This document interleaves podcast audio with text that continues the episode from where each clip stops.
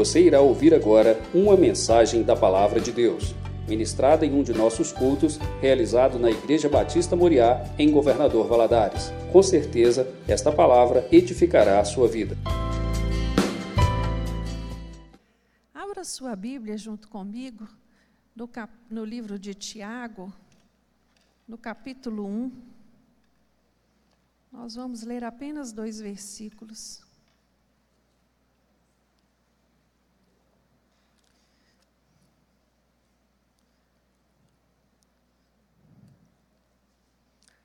Capítulo 1 do livro de Tiago, versículos 2 e 3 nos diz assim: Meus irmãos, tende por motivo de grande alegria o passardes por provações, sabendo que a prova da vossa fé desenvolve a perseverança.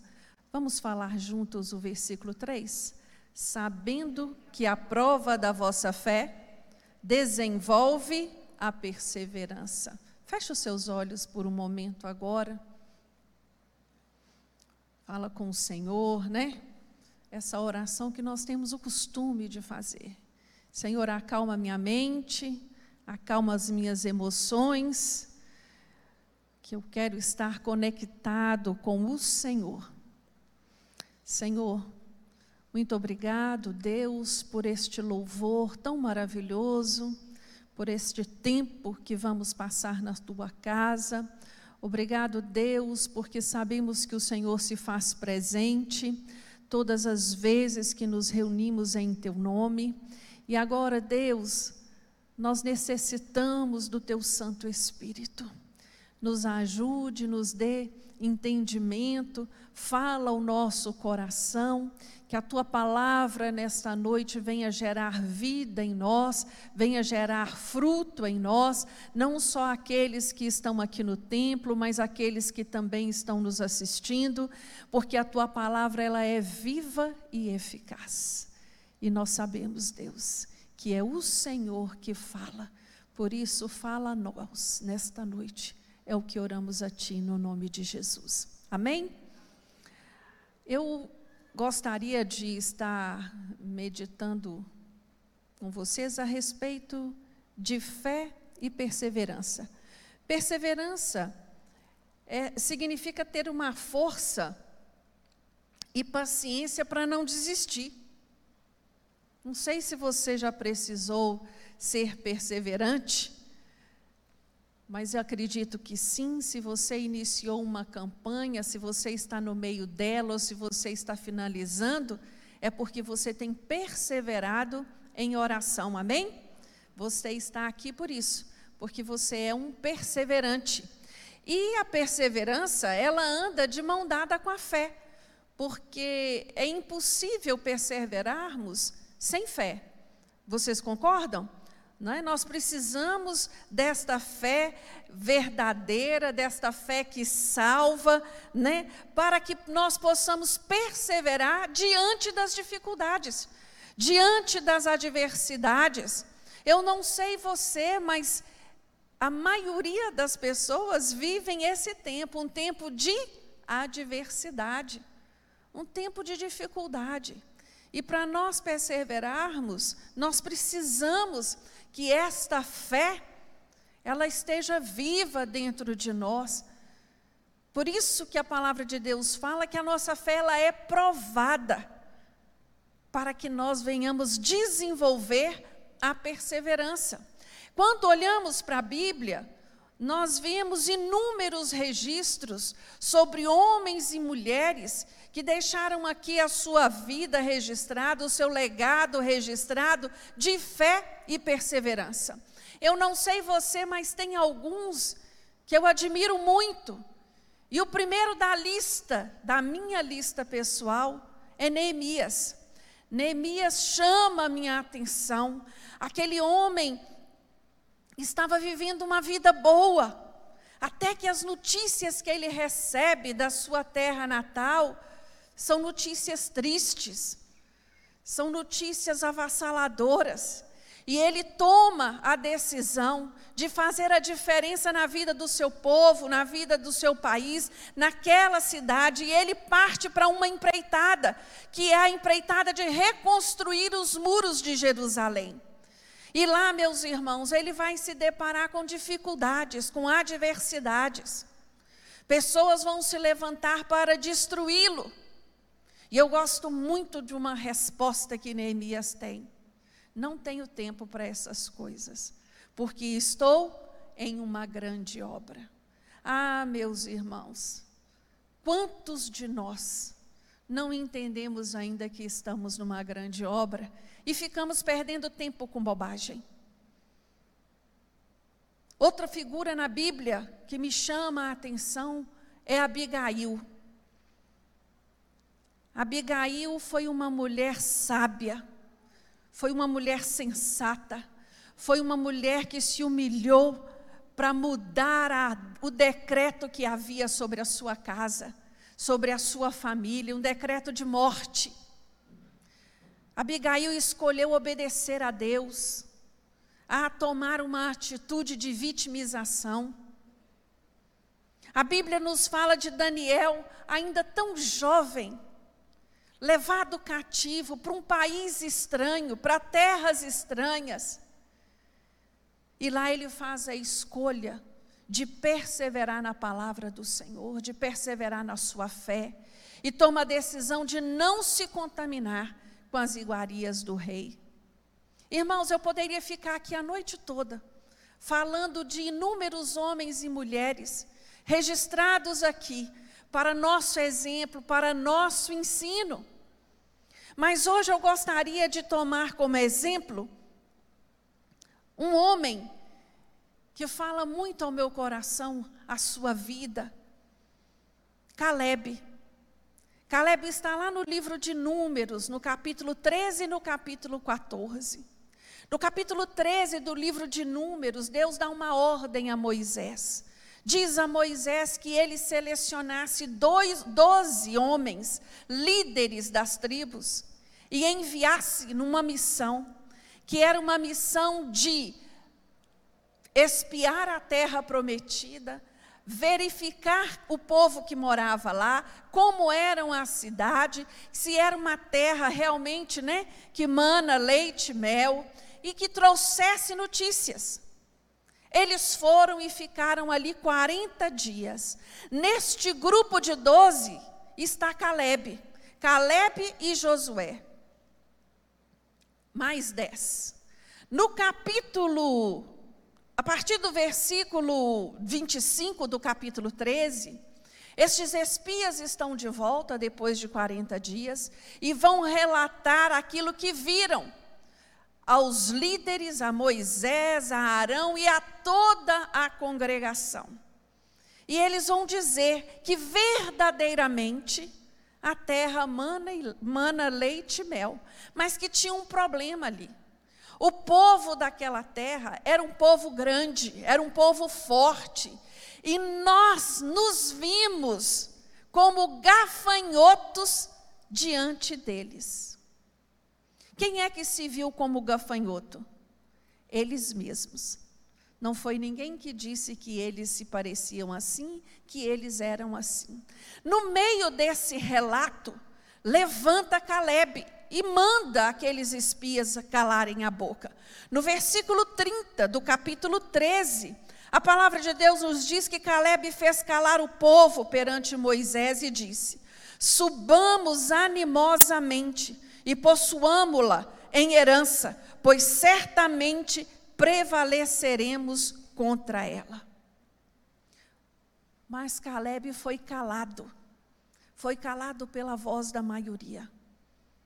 E ali, naquele momento, o povo esmoreceu, o povo desanimou, o povo desacreditou na promessa que havia sido feita a eles por Deus. A promessa não foi feita por homem, a promessa não foi feita por ninguém a não ser Deus. Deus havia prometido aquela terra por herança. Deus já havia mostrado a estes homens o poder que ele tem de libertar, de transformar, de abrir o mar, de mudar a situação, mas aqui eles escolheram duvidar. E a Bíblia vai nos falar no capítulo 14, no versículo 24, a seguinte: O meu servo Caleb, no entanto, porque nele houve outro espírito e perseverou em seguir-me, o levarei à terra em que entrou, e a sua semente a possuirá por herança. O próprio Deus testificou que Caleb estava com a, a sua visão era outra. A sua fé era diferenciada. E que ele iria receber a promessa que Deus havia feito. E dos outros, nenhum além dele e Josué receberam essa promessa. Irmãos, nós estamos né, num culto intitulado Culto da Vitória, onde nós viemos aqui fazer uma campanha de oração, apresentar a Deus as nossas petições, as nossas necessidades, perseverando em buscar até receber, orando sem cessar. É nesse sentido que este culto tenta te motivar a exercitar a sua fé, a não parar, a não desanimar. E aqui, quando tomamos como exemplo a vida deste homem, ele tem muito a nos ensinar. Existem muitos princípios na vida de Caleb que eu gostaria de meditar com você nesta noite. Aqui nós vemos que esses espias são enviados para fazer uma tarefa, mas eles decidem fazer outra coisa. Deus não havia pedido a eles que avaliassem eles próprios diante do povo que morava ali. Não, não foi isso requisitado. Mas eles olham para si e dizem: Nós não temos condição, nós não podemos, nós não temos como vencer este povo. Meus irmãos, nós vencemos as nossas lutas é por nós mesmos? Se não for Jesus por nós, o que seria de nós? Há muito já estaríamos consumidos, não é assim? Há muito. Estes homens não entenderam. Eles trouxeram os frutos daquela terra. Eles testificaram que o que Deus disse era verdade, mas escolheram o quê? Olhar para o problema, olhar para a dificuldade. E é interessante que a Bíblia deixa claro que Josué e Caleb escolheram ver de outra forma. Eles viram as mesmas coisas? Viram. Mas Caleb e Josué escolheram ver a vitória. Escolheram acreditar na promessa de Deus, escolheram tomar posse da herança, porque foi Deus que havia dito a eles que aquela terra seria dada a eles por herança. E aqui nós nos deparamos com aquelas pessoas incrédulas, que elas creem em Deus, elas creem em Jesus, mas não creem no poder de Deus para transformar não creem no poder de Deus para curar, para libertar. E é muito complicado porque uma pessoa incrédula, ela pode te contagiar, sabia disso? Toda, todo este povo foi contagiado pela fala de dez. Nós temos que tomar cuidado não só com o que falamos, mas também com o que ouvimos. Aqui nós vemos Caleb, ele, ele conhecia a palavra, ele sabia que Deus, o mesmo Deus de poder que atuou no deserto, não iria fazer diferente quando eles adentrassem naquela terra. Caleb, ele viveu por acreditar acreditar na palavra e na promessa de Deus. Esse foi o segredo de Caleb. O Senhor nos chama todos os dias a crer, sem duvidar. A crer. E crer não passa pelo viés de ver. Eu não estou vendo nada, mas eu creio. Não vi movimentação nenhuma, mas eu creio, eu creio. Ah, como eu creio. E a Caleb, ele colocou a sua fé acima das circunstâncias. Ele não colocou os olhos nas circunstâncias. Sabe por quê, irmãos? Quando olhamos para as circunstâncias, é difícil. Mas a palavra de Deus diz a mim a você que todas as coisas cooperam para o bem daquele que ama o Senhor. E se você ama o Senhor, não importa a circunstância. Não importa. Parece difícil? Parece, mas não é impossível ao Senhor. Amém? Quando nós olhamos para estes eventos, nós tiramos a conclusão uma das principais lições que Caleb nos ensina é que o evento em si não tem impacto sobre a nossa vida, mas sim como eu interpreto o evento, como eu entendo a situação, como eu absorvo aquilo que está acontecendo. Aí sim eu sou impactado. Se, se quando eu olho para o problema eu vejo só impossibilidades, vocês acham que a minha reação vai ser qual? De desânimo, de abatimento, de desesperança. Mas quando eu olho para o problema e eu vejo, eu não tenho condição de resolver, não, Deus, mas o Senhor tem. Senhor, é um exército muito grande que vem contra mim, mas maior é o Senhor que está nos céus. A tua palavra, Deus, me garante vitória. E é nela que eu estou apegada, é nela que eu estou firmada. Eu não sei se você já passou por situações que aos seus olhos pareciam impossíveis de se resolver. E quando você olha para trás e você pensa assim: meu Deus, como Deus fez? Como Deus fez de maneira simples? Como Deus operou tremendamente? É assim que ele faz, irmãos. E Caleb, ele nos ensina isso. Sabe, eu olho para esse homem e eu vejo esse homem escolhendo o plano original. O plano original era herdar aquela terra. O plano original era enfrentar o povo que estava ali. E após 45 anos de espera, ele teve que enfrentar o mesmo povo que estava lá.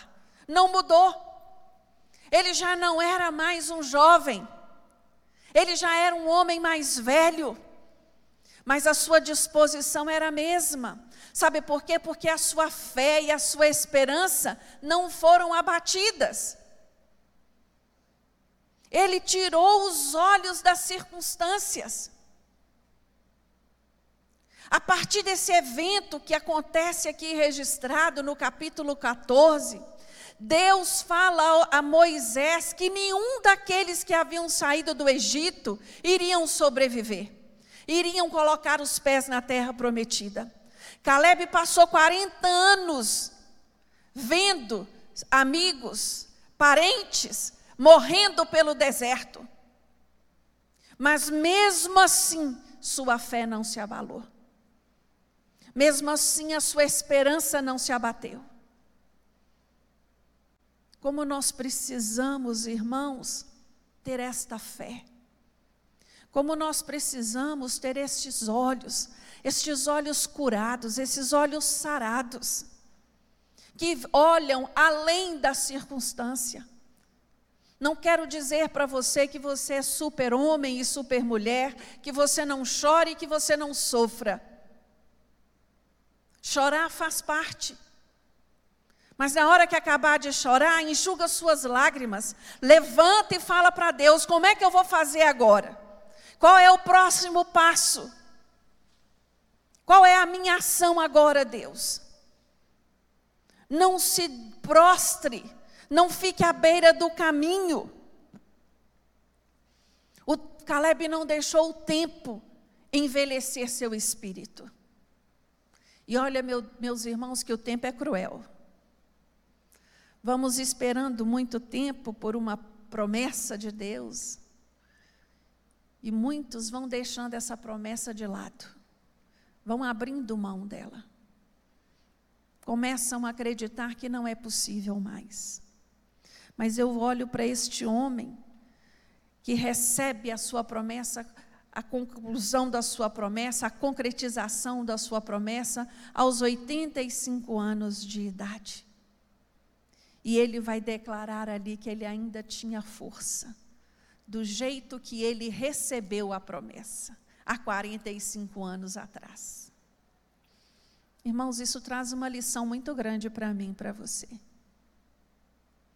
Tem muita gente aí abatida, desanimada, entristecida. Estou falando para crente, eu não estou falando para quem não conhece Jesus nesta noite.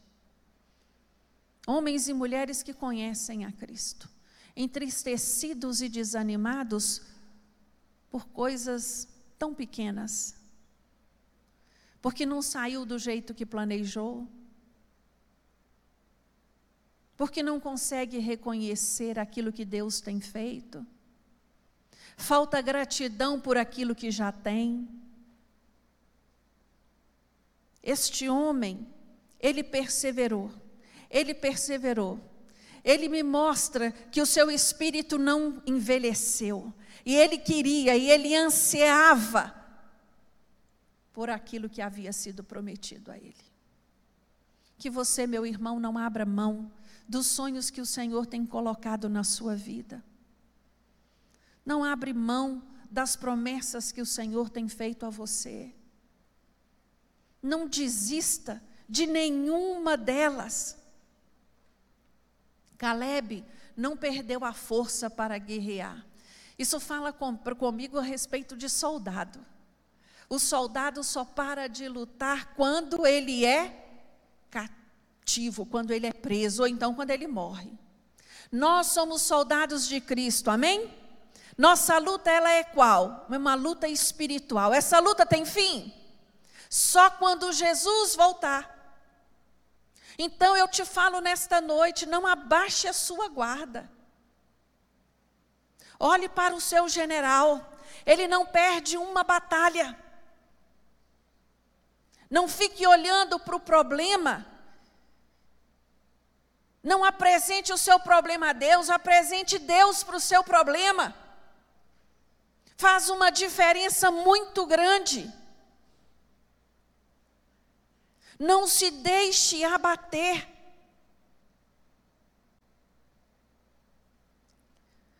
Quando olhamos para esse texto, fica muito claro a nós. Ele está registrado aqui para estimular a minha fé e a sua fé. Estimular a minha perseverança e a sua perseverança. Perseverança em Deus, Perseverança naquele que pode fazer todas as coisas. Pode fazer muito mais aquilo que eu tenho pedido ou pensado. Esse é o Deus que nós servimos. Nós, a Bíblia nos apresenta como filhos de Deus. Como filhos. E há um episódio na Bíblia que chama muito a atenção. Lá em Mateus, no capítulo 15, de uma mulher cananeia. Vocês conhecem essa história? Essa mulher vai até Jesus pedindo por um milagre, clamando pela libertação das suas filhas. E os discípulos que estavam com Jesus a desprezam, manda ela embora, manda ela calar a boca. E mesmo assim ela continua. Jesus tem misericórdia. Jesus, eu preciso de um milagre. E Jesus diz para ela que o pão era para quem? Para os filhos. Ela não era filha, ela não fazia parte da aliança ainda, mas ela reconheceu o seu lugar. e falou com o Senhor: Eu me satisfaço com as migalhas da tua mesa. Oh, aleluias. Olha que fé é essa, irmãos. E naquele instante, esta mulher recebeu uma palavra de cura e a sua filha foi liberta. Hoje nós precisamos de migalhas do Senhor? Não, nós somos filhos dele. O que ele tem para mim e para você é pão. Não é pedra, não é cobra. E ele tem para mim e para você, meu irmão, é vida abundante. Eu queria te convidar a ficar de pé agora. Eu gostaria que você tivesse uma atitude, que a sua atitude fosse coerente com a fé que você tem no seu coração. Que não haja distinção, que ela seja correspondente. A sua fé é grande, ela é do tamanho de um grão de mostarda, é uma fé que é capaz de mover uma montanha. Então coloque a mão no seu coração agora, meu irmão, minha irmã e comece a clamar pela sua vida. Comece a apresentar ao Senhor a sua família. Apresente a Deus a sua saúde física, a sua saúde psíquica.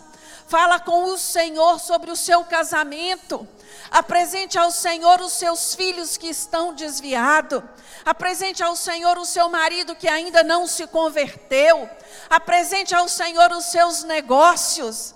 Ah, meu irmão, o que Deus tem para a sua vida é abundante. O que Ele tem para você é grande. Comece a contemplar aquilo que o Senhor vai fazer.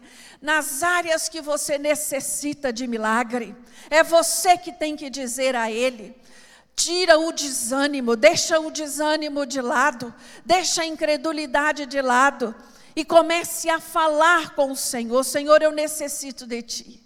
Senhor, a minha família necessita de Ti. Senhor, os meus negócios necessitam do Senhor.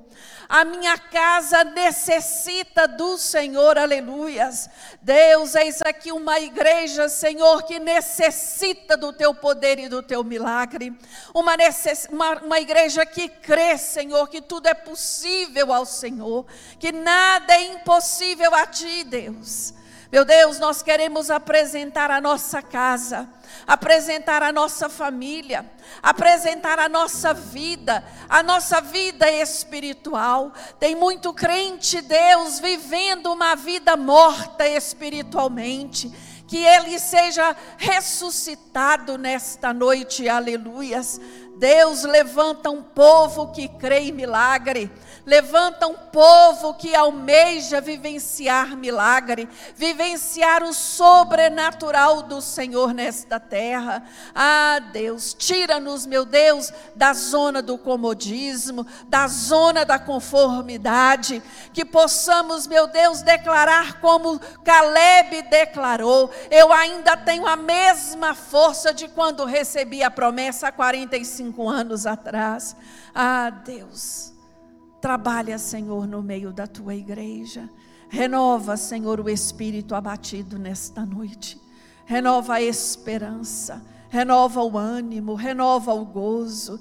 É só o Senhor que faz isso por nós. Toma, meu Deus, cada um dos meus irmãos pelas tuas mãos direciona os passos, aplana o caminho, joga por terra as barreiras e, mais do que tudo, abra os olhos espirituais para enxergar aquilo que o Senhor tem para a vida de cada um deles. Eu te louvo, Deus, te louvo pela tua palavra. Eu te louvo pela tua presença maravilhosa no nosso meio. E eu te dou graças, meu Deus, pelo renovo do Senhor sobre as nossas vidas nesta noite. É o que oramos e agradecemos a Ti, no nome de Jesus. Amém.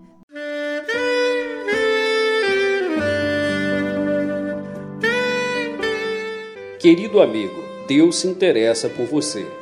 Ele conhece as circunstâncias atuais da sua vida. Não hesite em buscá-lo. Em Jeremias 33, versículo 3, ele nos diz: Clama a mim e responder-te-ei, e anunciar-te-ei coisas grandes e ocultas que não sabes. Esperamos que a mensagem ouvida tenha falado ao seu coração e que você e sua família sejam abençoados pelo Senhor Jesus.